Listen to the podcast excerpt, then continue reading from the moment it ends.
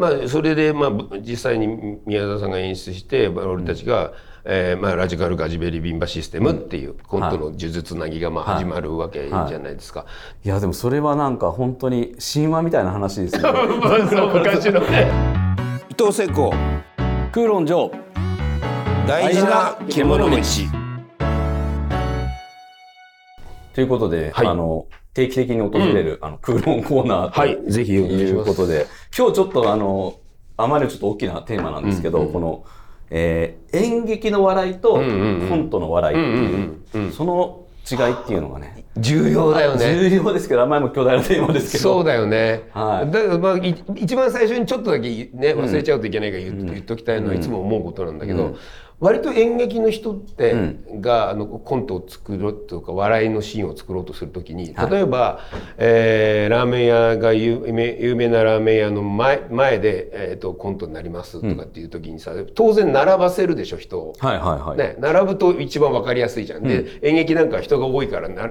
45人平気で並ばせるわけだけど、はい。この人たちに何にもセリフ与えないで平気なんだよね。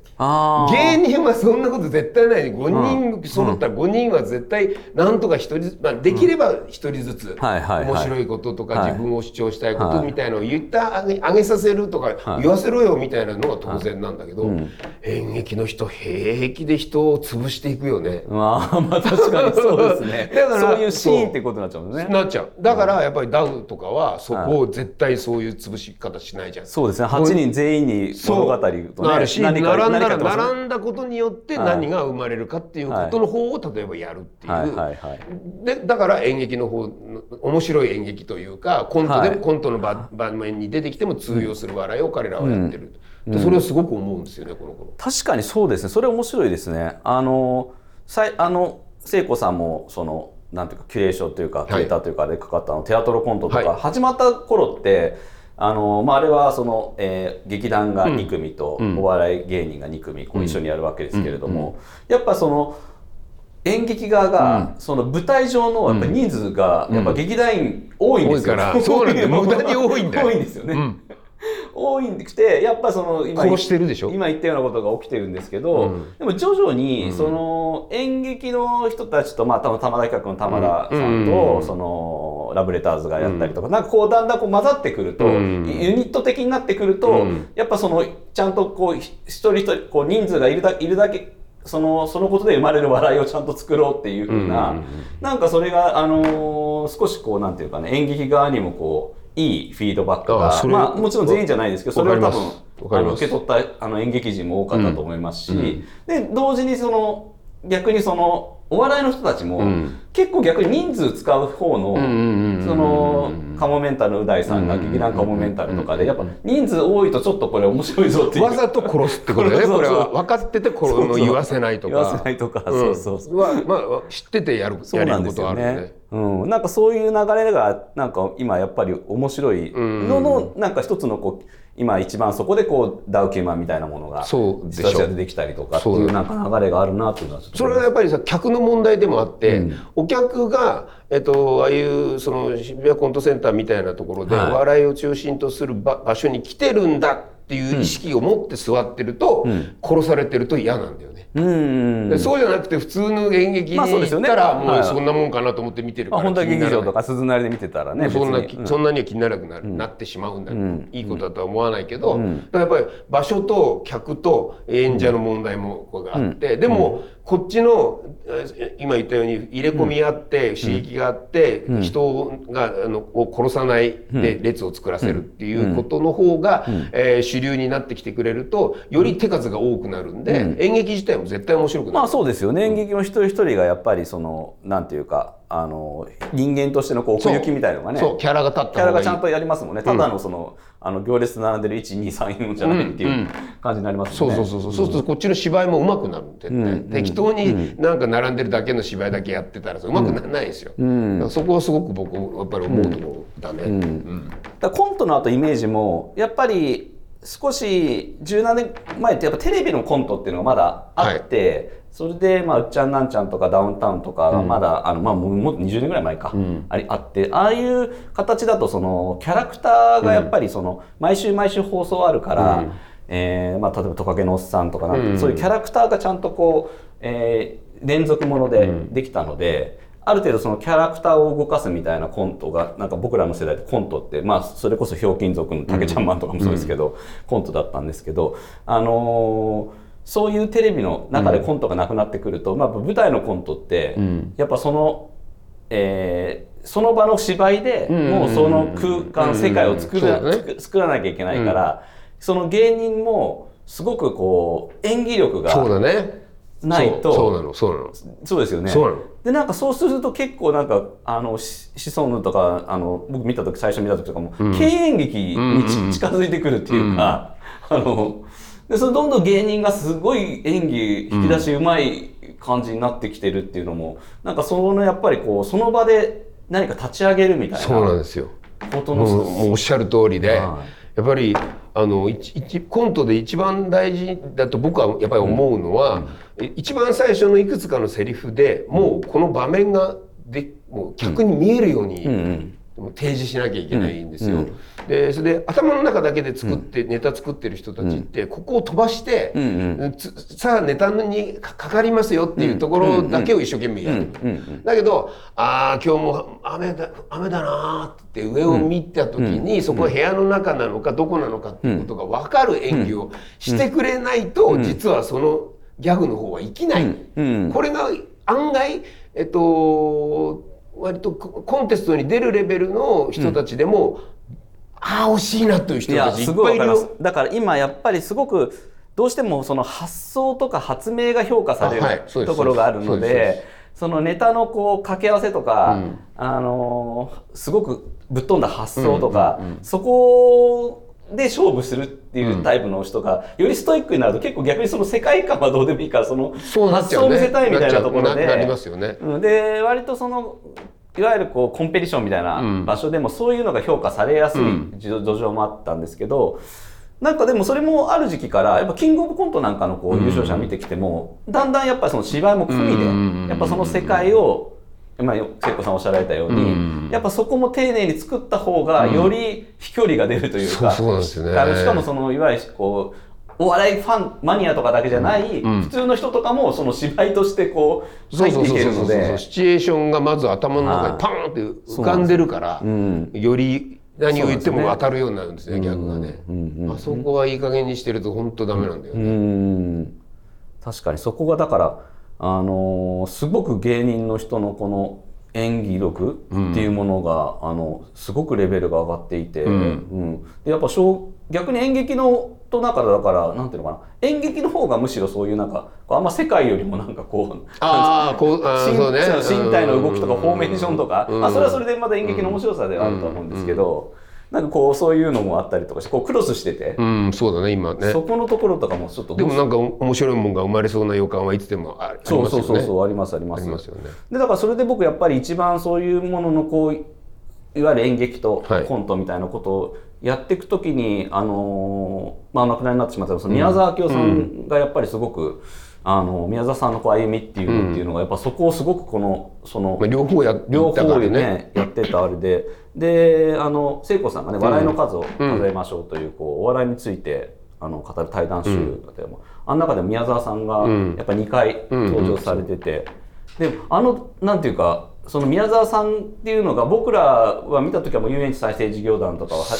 始められた時期なんで。でもちろんその前にねやられたもちろんシティボーイズとかとこうやられたラジカルとかもその知識としては知ってるんですけど、でもあの本読んでたらそのもともとその前が、なんかその宮沢さんがただ大学生で、なんか面白いことをその竹中さんとかと、また本当素人でなんか電車の中でなんか遊びみたいな、ね、遊びでやってたみたいな話とか、うん、それを全然あのなんていうか想像ができなかったから、うんうん、なんかそので宮沢ってしかもちょっとあのあれだと聖子さんもそうだと思うんですけど、うん。いわゆるシティボーイズとか比べたら若いんですよね、うん、若いです若いです。全然。例えばシーシティボーイズは基本的に俺と一回り違うから、ね、はいはい。でその間ぐらいに宮沢さんがいるって感じ。かな、うん、でまあ、まあ、67は絶対離れてるから、うん。うん、でもなんかやっぱそのシティボーイズのその宮沢さんに対してやっぱその宮沢は面白いなみたいな、もう最初からそれはもうああいうなんかわ若者面白い若者だみたいな。あいやそれはねもうシシティボーイズの、特にまあ鬼太郎さんなんだよね、はいはい。鬼太郎さんがもう若い面白い人を見つけるのはなるほど。いやもうすごいですよ。でうーんいつの間にこんなで例えばえっ、とアスナーとかでもねあ、アスナ、アスナアート、そうそう、例えば出てるじゃん。アスナーねって、まあ、俺も見に行って、い一番、一番最初から二番目ぐらいに、えっと、二回目ぐらいに行って、は面白いなと思ったら、四回目ぐらいにはもう北郎さんが出ちゃってたんですよ、ね、メンバーとして。メンバーでしましょうしかも俺より早いのよ。むちゃくちゃ面白かったです俺もかなり早いまだんだけど、業界の人も見に行く前ですもん。見に行く前にもう出ちゃってるっていうさ、ああ、やっぱあれはすごいのよ。それでサンクチャリーもね今あのネットフリックスですごい、ああでその相撲のドラマでもすごいいい役出てるんですけど。あとはあのーそうだな。だだからあそこで宮沢さんが、えーとみ三木聡。はいね、それはまあは宮沢さんのところにいたわけだけど、はい。はい。三木君とか、はい。えーまあいいろんなシティボーイズのそうですね。そうそう演出の人たちを見つけてくるのもそうだし、えー、と出る人たちも、えこんな人たちえ出すの？っていうような人たちを出すのも大体みあの北郎さん。あ飲み屋に呼び出す急に。聖子さんもラジカルとかに参加され俺が参加した時は、えっと、ドラマンスっていうのがその前にあって、これ桑原萌一さんですね、はいスネークマンショーです。よ、は萌一さんが、えー映像版のスネークマンショーをやるっていうんで、まあ、いろんな人たちを呼んでいて、でまあその時に作家が宮沢さんだった。うーんでそそこに僕に呼ばれて。初めて初めて。あっていうか宮沢さんとはえっ、と日本放送の近くで、えー、と僕がタモリさんの「オールナイト」の AD をやるやりたいって言って、そこに入れてもらった時に、えーそこに黒木さんっていう、えー、とずっと作家がいたんだけど、黒木さんっていう人が宮沢さんを若い宮沢さんを認めてて、宮沢って面白いやつがいるから、え伊藤君会ってみるか？とかって、それでなんとなくお茶をの飲んだ。うーん。すでその時はちゃんとははんちゃんとっていうか深くはお話して互い。ない20代。そう。ですでね。ででその後その萌一さんがオーディションをするって言って、まあ、僕はオーディションというよりはもっと面白い人たちを使ってほしいっていうことを言いに行くつもりで、ガラッと開けたら伊武正人さんがいて、萌一さんがいて宮沢さんがいたんですよ。あれ？って。あああ宮沢さんじゃないですか？はいみたいな感じで,、はいはいでそれで初めてきちんと話す。あうんうんうんもうそ当時からもうそういうなんていうか宮沢さんの、なんていうかこうあの面白いことをするみたいな、まあ、まあそうだよね。だからそれからは作るようになってるからその例えばそれスネークマンショーを作っていく、宮沢さんが書いていく,、いくわけでね。どっちか最初音音声のあれだったんですか？宮沢さん。僕もなんかあの、あれ文化放送で松尾隆さんが、キッチンの夜マゲドンって夜マゲってやってて途中でこあのラジオコントがあって、不正理さんとか出てて、であとで僕すっごいそれ好きで聞いてたんですよ、な松尾鈴木さんとかも出てたかな、でそれ後にそのたまたまそれが宮沢さんがやってたってことを知って。そうそう。ラジオの人なんですよラジオそうだから音声のねラジオのそそう。だからこの番組も基本的に音声で、ん。もう一回音声の時代来てんなと思って、まあいろいろ企画も出してみたりもしてんだけど、俺も。でそういう部分が最初から濃厚にあったから、音でどういうふうに聞かせて、えーシチュエーションを作っていくかとかっていうようなことを多分宮沢さんは最初からやってた。ドラマスで会って以降、えーこの萌一さんがやるスネークマンショーみたいなような、なの流れの番組みたいのに、台本を書かされることになる。書かされるって失礼だけど、書かせてもらうことにな,、なるわけ。でその時に僕も宮沢さんも当然こうコントの構造をまずつく思いつこうとするじゃない。ででで最終的にだなんかかっこいい曲がバーンってカットインとかって思うじゃない。でそうすると萌一さんはね「いや違うんだよね」って、そこで盤をかけてレコードかけて、はあかっこいい曲なのよもちろん当然、はあはうわかっこいいと思うとこの曲につなぎたいからこの曲につなぐコントを書いてくれオチじゃないんだ違う。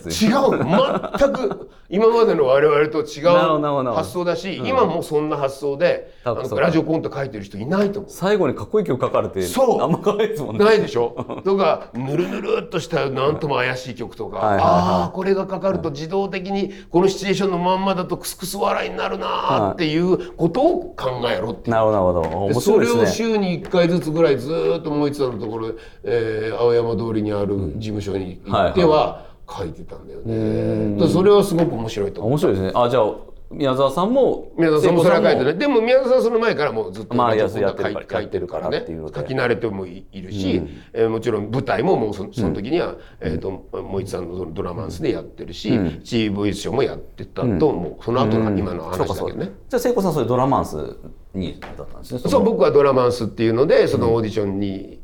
えー行って、えーいろいろ喋って、えーいえーこの笑いの人が素晴らしいとか、わあだこうだ言ってる、言ってたんだけど実はこのモイツさんが探しているのあのがあと一人探していて、それが神経質そうな若い人が欲しかったのおでー。それが俺が喋れば喋るほどあこいつだなって。俺別の話。あそこはそこからそういうあれからなんですね。そうそうそうそうそうそう。そこからもうずっと俺のキャラはそんなんだけど、それでそこに入ることになって、で一番最初にじゃあえっとまあクランクインする前にみんなでちょっと一回集まってご飯食べましょうみたいなことになって、どっかの2階の飲み屋に行ってイブさんもいて、シティボーイズの3人がいて確か鬼太郎さんの横に俺がたまたまっていうか座って。面白いですね。ドラマンスなんてだから本当にそれ演劇でもなくお笑いでもない、何かなんだこりゃっていう。っていうことなんですよねそうそうそうそう。そこに、えーまだ大学生の俺が入って、うんうんでも北郎さんの言うことが面白いから、こっちもなんかちょっと軽く突っ込んだりしてるうちに、あの、お俺はこの、この、もうその日かな、この人を師匠って呼ぶようになっちゃう。ああそこからも始まってるね。そこからもう始まってる北郎さん。その時点でもシティボーイズはいわゆる演劇というものを塚浩平さんとかそういうところでもうやってる。やってた人たちっていうことだから、少しそこでまたなんていうか演劇的なもうあれメソッドというかれをそう。だからよく彼らが言ってたのは、思想のない演劇より粗相のないコントう。ねいやもう素晴らしい。ここれ素晴らしい言葉なんだけど、これ俺北郎さんが言ったんだと思ってたらどうやら佐伯さんの言葉らしいんだ佐よね。伯重さんが言ってた数年前に分かったんだけど。佐伯さん唯一のすごい言葉一番言わなさそうだね いや思想のない演劇よより粗相のないコント。だよ鬼太郎とか言ったんじゃない？あでもそそのキャラになるとなると言いそうじゃない？言いそうですね。でそれをやっぱりやってたし、うん。まあやっぱりおおか変わった落とし方がしたいって思ってたのがシティボーイズで,、でそこと出会ってで、まあ、宮沢さんも当然いる、でそこでものを作るようになった時に、えーやっぱり一一番はしあのモンティ・パイソンはやっぱりつなぎですよねみたいな話をこっちは。初めてそんなことがさ話せる相手が。そんぐらいの感じなんですね、まずと。周りにそんなさスティーブ、あーモンティパイソン。つなぎでこうなってこうなってこうなってここがあのスケッチを。あのスケッチはとかって言う人いないよね、だあから初めてそれを言って。いやもうそこだって今のお笑いの全てのコントお笑いのコントライブのもうなんか原型な 原型かもしれない。もはや今やなってる。でやっぱりブニエルルイス・ブニエルとかってさ、はいはいはいあの全然コントとは見てもらえなかった、ひね、おしおしゃれなさ映画を映画の人だけど、やっぱりつなぎとかが、すごいモンティ・パイソンっぽいとか、そういうものがあるわけよ。でそれを話をしして、で宮田さんがそういう、うえーコントとコントの間に、まあえーよく例に挙げるのはピューンってあもうさよならっつって自殺者がピューンって落ちてヒュー、バサンって暗転あですぐパンと開けるとこの人が寝てる。でここからむくっと起き上がって「ああよく寝た」とか言って次のコントに入っていくわけ。でそれってさあのーこのお寝てるっていう意味ではダブルつ違うイメージが重なっているっていう意味では、ブニュエルとか、はいはいはい。モンティ・パイソンのやり,、はい。やり方の影響なんですよ。それが、あですよねって言え言えたわけ俺も。うん。でそういうじゃあそういう場面をどういうふうに作っていくんでしょうねみたいなことを話したりそのこうだ全体のこう構造自体もちょっと作品としてこうやりながらもでも一つ一つちゃんと笑えるコントにしていくっていう。そうですよね。でそれはもう僕なんか書けるような能力はままだ当時特にねなかったから、まあ発想だよね。ここがこうなるといいんじゃないかとか、あとそれはもう全員言ってたからシティボーイズも、でなかなか立たないしあの人たちは、まあ、なんとなくのアイディアのなんかちょっとしたうん箇条書きとかあるいはあの頭の部分だけとかが上がってきて読んでしばらくこういろいろ考えてああだこうだっつって。でユージさんもいてこういやなかなか立たいないっていいいいですね。ずなかなか立たない。立ってくれないってこと立ってくれないの。ひひどいの。で俺も俺が逆に一番年下なのに怒っちゃうぐらいのちゃんとやりましょうよみたいな。怒っちゃうぐらい。いいですねでもね。もう芸人演の世界の人たちだから、納得してようやく立つみたいな。ようやく立つ。それまでは立たない。ただ言ってる。でで余計な話してる、でもその中に、こっちの方面に行ったらよくあるよねとかこれは見たことあるんだこれとかってみんながい言うの。でゆいさんはパントマイムだとこうやりますけどねとかっていうようなことをずーっと会議してるんだよ。うん。うん。それでああこここに抜け道があったっていう時に、立つかみたいな感じで。やってみるみたいな。いやで戻ってきて違うなーって。こうなっちゃうとあるんだよなーみたいなことをよくやってましたよね。うん。いやでもそれはなんか本当に神話みたいな話ですね。まあそう昔の。ね。ねいやだから本当そのだから当時のつまりお,、ね、お笑いっていうものとも違うものだしん。やっぱりその演劇シーンとも少しね、なんていうかあの別のものというか、うんでもなんか今のこの完全に今の状況にはダイレクトにつながってる気がする。そうだよね。うん。あとああ合間に、まあ、それで、まあ、実際に宮沢さんが演出して俺たちが、えーまあ、ラジカルガジベリビンバシステムっていう、これはつまり萌一さんから離れたはい。萌一さんの時はドラマーズだったけど、そうじゃない形で自分たちで独立するっていうか、まあ、自分たちがまあ主催するというか、そういうでやって、まあうん。コントがコントの呪術つなぎがまあ始まるわけじゃないですか。でその時のあのお音楽のことで、井出君が井出康っていう人が重要だって話はした、はい、いやしてないしてないんだ。してないですしてないよね。してないよね。は俺もこの間思い出したの。い井出さんなんですね井出君、あのマリックさんの曲。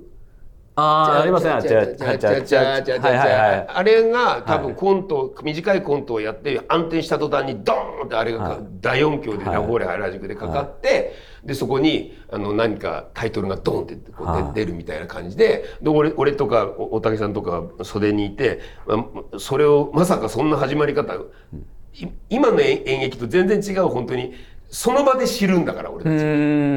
合間のことの稽古なんかしてる暇がないもんああそうかそうかそうか。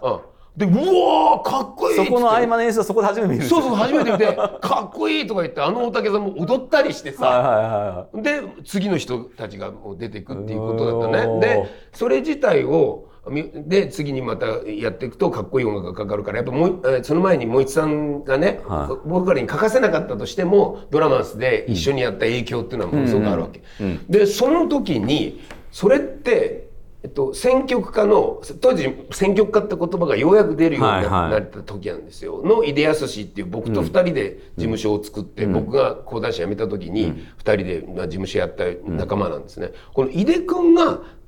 入ってたんだね。プロの選曲家として、そうですね、うん。もうすでに。そうすでに入ってて、ここだったらこの曲がかっこいいですよって一番新しいやつをうんうん出してくる。うん。で一番最後には、えーラジカルまあヒップホップ的な、えービートみたいのがあって、で俺があのラップのようなまあ、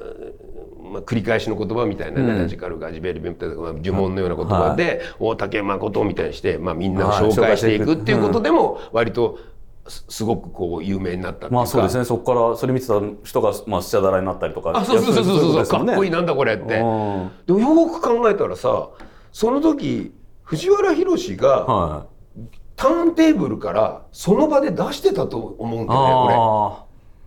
あもう舞台のどどっかから音が出んじゃなくてもうここに DJ がいてキュキュキュってもうだからその日によって違ってたと思うんだよリズムが。あすごいな。まあリズムが違ってもこっちはさだっていい加減に乗って楽しんでるわけだから、だから毎回違うぐらいの勢いでそれでジキジキジキジキとかこすってやってたと思うのよ。でよく考えたらそういうすっごい集集団。宮沢さんってそういう時何されどんな感じなんですか？多分だからいやいやひひろし君頼むよとかさ、いうんいで井出さんどうかねとか言って「いやかっこいいね」って。もちろん、みみ宮沢さんだって持ってくるに決まってんだよ、音楽好きだから、だけどまあ最終的にそこで話し合いっていうか掛け合いがあるんじゃないの、あじゃあかっこいいからこっちにしましょうとか。だ僕だからすごいあの今日聖子さんにちょっとお聞きしたい、まあ、逆にこんなところで急にそんな聞くのもすみません申し訳ないと思いながらですけど、宮沢さんがその後やっぱりこうどんどん演劇とか、あはいはい。まあ、もちろんその小説もあれですけれども、あの宮沢さんってやっぱやってたことってこうある意味一貫してるんでしょうか、それともなんかこうやっぱこう変化していきながら。いや伊藤聖子さんどういうふうにご覧になってたのかなと思って。いややっぱりものすごい絞り世界を見つけて絞り込んでいってだから砂漠艦死体っていうので最後に,、になって僕らとはまあ分かれる形になるんだけど、そこの逆算で、えー、とすごくまあある意味コントっぽかったものが、えー前衛演劇っぽいニュアンスを帯びてくるよね。でそれに対してシティボーイズが芸人だもんだから反発があるよね。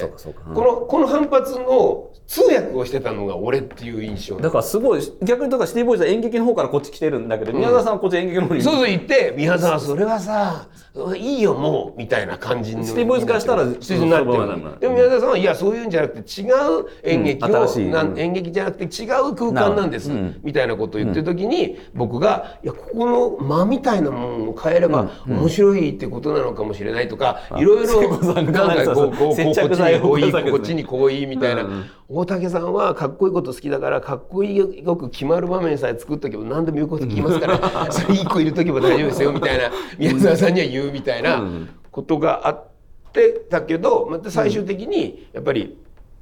自分たちがもっと手数が欲しかったんだね、やっぱり、それはあったと思う。うん、なるほど、うん、それで宮沢手数がいらないっていう、手数がない間みたいなもので、あの笑わせたいんだと。か、笑わせたいっていうか楽しませたい、あ、る意味宮沢さんもねあるその舞台上で棒立ちにできるだけしていこうとかね。そういう意味でどんどんこうシンプルに。そう。余計なことしないと、演技はしないということになってくると、うん、えー、この人たちはえー、おじさんたちはおじゃをやることないじゃんっていうことになっちゃうの。それでやっぱり皆さんのあの再、えー、遊園地再生事業団とかになって、はい。はい、ででもある程度行った時に、うん、やついを使うでしょ。やつい一郎がこのが入ってむちゃくちゃそうですね。この間に僕もそんなにもう見に行かなくなっちゃってた時期があって、やついのあたりで怪しいと思って。いや宮沢さんだからまたその最なんていうかこう晩年の時にですね割とや僕も一度宮沢さんと一緒に本作ろうって言って、うん、ずっとゆり徹の話を してて そのまあ当時やっぱ道芸っていうキーワードに、ね、道芸のキーワードにはまってる、はまってるというかすごく宮沢さん関心持ってらっしゃる時期で、うん、その道家というのでそのゆり徹、うん、道家について書きたいんだって話で言ってて、そうするとやっぱりその芸人やっぱりその、芸人っていうのがその演劇人とまた違う、芸人の身体みたいなことに対してまたこう、ぐっと興味があって多分そういうとこに若い人でやついさんとか、まあ、A マストとかもそうですかもしれないですけど、だからやついで入った時に、もう完全に見て宮田さんが本当はやりたいことはこっちだなっていうのが俺にはよく分かったから、確か言ったと思う楽屋で。そうですよね、あのーよくわあのやついを入れた意味がよくわかりますみたいな。僕も,、ももう一回やりませんかって一緒にぐらいの話をしたような気がする、それは一番最初に僕たまたま今日話したのと同じで、えっとどうしても演出家が君臨してしまうと、うん、あの役者のキャラクターほら消したいわけじゃん。そうするとラーメン屋で並んでる人たちになるじゃん。うん、演劇的な人の使い方になってる、そうするとギャグなのに明らかにセリフがギャグで、俺なら落とすなって思うものが落ちてこないんだよ。それは宮沢も言ってた。えーと、それができないんだと、あの芸人じゃないから。で前はできてたと。自分たちがみんなで一緒にやってた時はできてたのにって。でつつまりここら芸人的な身体ですよ。うん、それはどういうものかっていう,、とややついは例えばみんな向こうに走ってて戻ってくる走ってて戻ってくる走ってて戻ってくるってことを繰り返すとかっていうことなんだけど、うん、やついは遊んでるように見えるんだやっぱり。演出家の言われた、うん、に言われた通りやってるわけじゃねえなって、ちょっと自分のアレンジも入れてるよな、自由だよなって、あの思わせてくれるの実際台本通りだったとしてもですよね。そう台本通りだったとしても、うん、それが違うんじゃないか、うん、これは自分のリズムでやってるんじゃないか。って思うものと、思うものは笑える、うんうんうん。で何か思わない。誰かとにかく言われてやってるっていうことはやっぱり笑えないんだよね。書かれた本が見えちゃう。そうそうそうそうそうそうそうそう、うん、本が見えちゃうのはやっぱりちょっと違うんじゃないかなと思ったらそういうふうにやっぱり考えていて、でだから最終的に俺たちとシティボーイズ、ユージさん、俺で、最後、最後一回だけやって、やったのはそういうことだと思いますよ。うん、僕ねあの宮沢さんのもう本当宮沢さん自身もあんま語りたがらなかったと思うんですけど、うん。うん、宮沢さんそういう意味でこうある意味俳優の記名性みたいなのを消してやってた時に、あのあある時そのあれをその海老蔵さんってまあそうそう30やったね。年前の海老蔵さんとあの花咲かじいさんやったんですよ。大変だなって俺は思って見てたよ。だって市川海老蔵って、うん。その俳優ということで考えたら、日本で一番記名性というかもう、市川海老蔵は何の役だって市川海老蔵でしかない、そのなんていうのいわゆるこう、まあ、芸人とはとはちょっと違うかもしれないですけども、その芸そのものみたいな人だから。だから宮沢さんのそのなんていうの？そう消していく名前を消したいっていうのとは全然違うのね。でやっぱ宮僕面白かったんですけど宮沢さん的にはやっぱ現場で相当いろんなこうなんか制約がうん。やっぱ感じてやっぱ思い通りいかなかったみたいな思いが強かったらしいんですけど、そのなんか後ぐらいに急にやついさんってなったから意外とそのあそこでね。そう。海老蔵さんってやったの結構なんか大きいのかな。なんかやっぱり思うそのなんかこう持ってる人その人が持ってるそれはもう持って。面白いなるものは持ってるもので透明になりうるっていうか、あなんかもうのそれはあり得るそうよね。その話でも今になって聞いた逆に聞いてみたかったなみたいな、うん。あそこでその市川海老蔵と宮沢明夫の間で何が、どういうことが戦わされたのかな？そうそうで多分なんかきっとその面白いなんかあの有意義なあれがあったと思うんですよね。うん。うん。でも今話してても、まあ、例えばさだじゃあ最後に僕らと一緒にやって、あそうですね。ではい。でもこうそこで完璧に見つかったっていうような感じというよりは、うんうん。あのぐらい